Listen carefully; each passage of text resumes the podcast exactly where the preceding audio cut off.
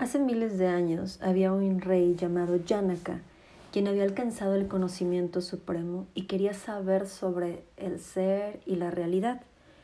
Y por otro lado estaba Ashtavakra, que se había elevado y alcanzado el pináculo de la existencia. Ahora Ashtavakra le va a explicar qué es la realidad a Janaka. Esta conversación es llamada el Ashtavakra Gita y es lo que vamos a estar desmenuzando un poco y comentando sobre este conocimiento a través de estos audios. desde primera instancia, para comprender el conocimiento más elevado, se necesita ser disciplinado. Y esto quiere decir escuchar a nuestro cuerpo y no a nuestros caprichos. ¿Cuántas veces hacemos esto? ¿Cuántas veces eh, nos concentramos tanto en lo que queremos, en lo que creemos que queremos y no en lo que está dentro de nosotros. Hay diferentes disciplinas que tenemos que desarrollar. La primera y la más común es la disciplina en el cuerpo, que es cuidar nuestra alimentación, cuidar nuestro descanso, cuidar nuestra postura. ¿Cuántas veces nos damos cuenta de la postura en la que nos encontramos? ¿Eres consciente de la postura que tienes al estar sentado, trabajando, al estar viendo la televisión, de la postura que tienes al caminar o incluso a estar de pie.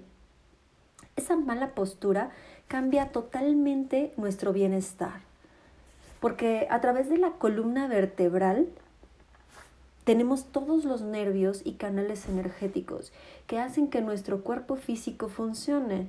Y es por eso que en yoga siempre indicamos que lo más importante es la elongación de la columna. Puede ser que tus manos no alcancen el piso, eso no importa mientras tu columna esté elongada, mientras permitamos que esos canales de energía estén libres. Eso es lo que se busca en la práctica física de yoga y eso es lo que deberíamos de estar implementando en cualquier momento de nuestra vida, incluso al estar dormidos. Tratar siempre de mantener una elongación en la columna y eso nos va a dar un cuidado, un bienestar en nuestro cuerpo. Además de la disciplina de nuestro cuerpo, se requiere la disciplina en las palabras. Esto incluye el pensamiento y el habla.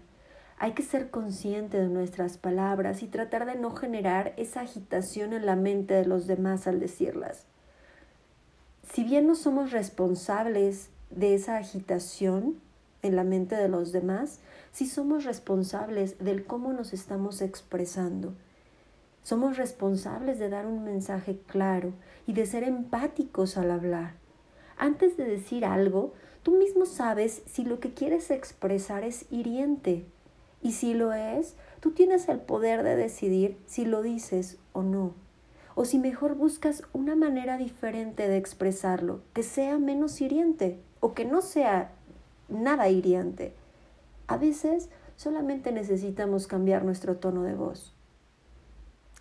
Dice Guruji, ¿cuántas veces abofeteamos a las personas con nuestra lengua? Abusamos del poder del habla.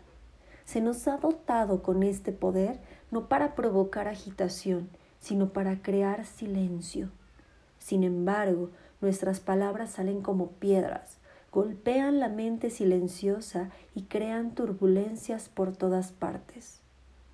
Tenemos que recordar que lo importante es cultivar nuestra manera de hablar y hacernos conscientes de las cosas que decimos. Además de esas dos disciplinas, para poder alcanzar y comprender ese conocimiento, necesitamos disciplina en nuestra mente. Eso quiere decir que necesitamos estar en contacto con nuestro ser el hacer de la meditación un espacio de entrega hacia nosotros mismos para poder estar abiertos a recibir el verdadero conocimiento. Mientras más nos adentramos en el conocimiento, más dudas surgen, así como a Yanaka le surgió la duda de la existencia misma. ¿Qué es la realidad? ¿En dónde me encuentro? ¿Para qué estoy aquí?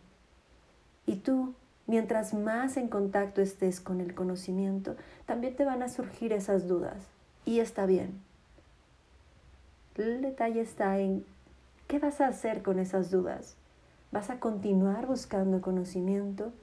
¿Vas a adentrarte en tu mismo pensamiento y en tu mismo ser para encontrar esa respuesta? ¿Vas a comentarlo con los demás? Vamos a tener este viaje a través de la Ashtavakra Gita que seguramente nos va a dar muchas reflexiones. Así que, bienvenido.